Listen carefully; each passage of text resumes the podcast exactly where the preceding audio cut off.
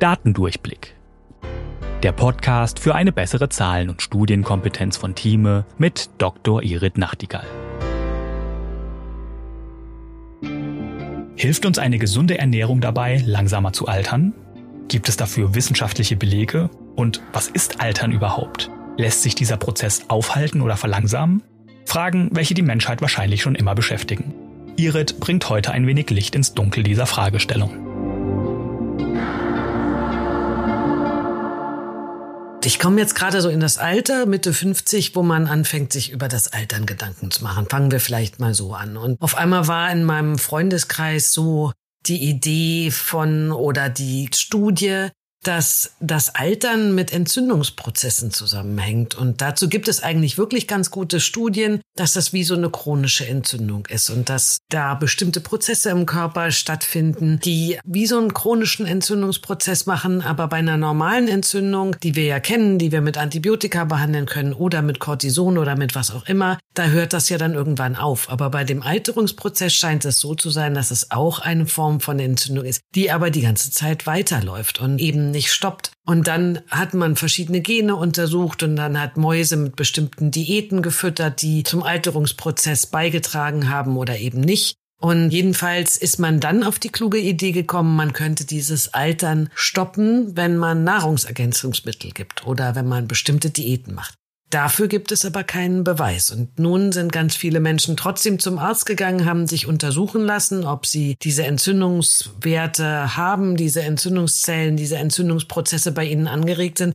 Aber da muss man mal sagen, wenn man keinen Beleg dafür hat, dass man etwas verändert, indem man diese Entzündung einstemmt oder eine bestimmte Diät hält, dann ist es eigentlich auch unsinnig, diese Parameter zu bestimmen. Und den Umkehrschluss darf man eben nicht machen. Das ist eine Sache, wo es mal wieder darum geht, dass man die Daten versteht. Also richtig ist, dass das Altern etwas mit einer chronischen Entzündung zu tun hat. Und richtig ist, dass es bestimmte Nahrungsergänzungsmittel gibt, die entzündungshemmend oder sagen wir mal radikal fangend sind und damit Entzündungen verbessern. Aber es gibt überhaupt keine Belege, dass das beides zusammengeht. Und das ist mal wieder das mit der Datenkompetenz. Jetzt nehmen ganz viele Leute diese Nahrungsergänzungsmittel und die Industrie macht ja natürlich gerne dann auch irgendwie Werbung damit, um diese chronische Entzündung einzudämmen. Ob das das Altern verbessert, hat noch keine Studie belegt. Wir wissen, dass das eine und wir denken bei dem anderen, Nahrungsergänzungsmittel sind ja immer so ein bisschen schwierige Sache, bestimmte Diäten, all solche Dinge, da weiß man, dass das für Entzündungsprozesse ganz gut ist. Aber niemand weiß, ob man wirklich damit das Altern aufhalten kann. Und ich bin immer sehr skeptisch, wenn es dann am Ende eben für diesen Umkehrschluss, für, zu dieser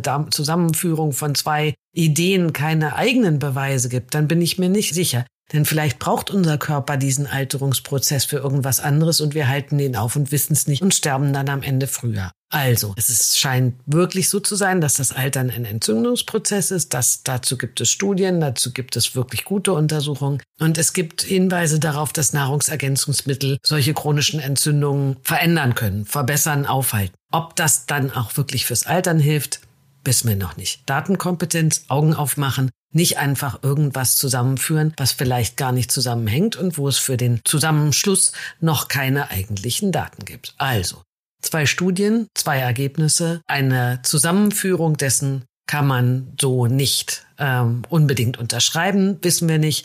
Und das ist der Fallstrick für heute. Solche Daten einfach zusammenzuführen, sollte man nicht tun, denn man weiß nicht, was dabei rauskommt. Das war Datendurchblick von Thieme mit Dr. Irit Nachtigall. Ihr habt selbst Fragen zu einem der Themen oder ihr wollt verstehen, wie bestimmte Zahlen oder Studien funktionieren?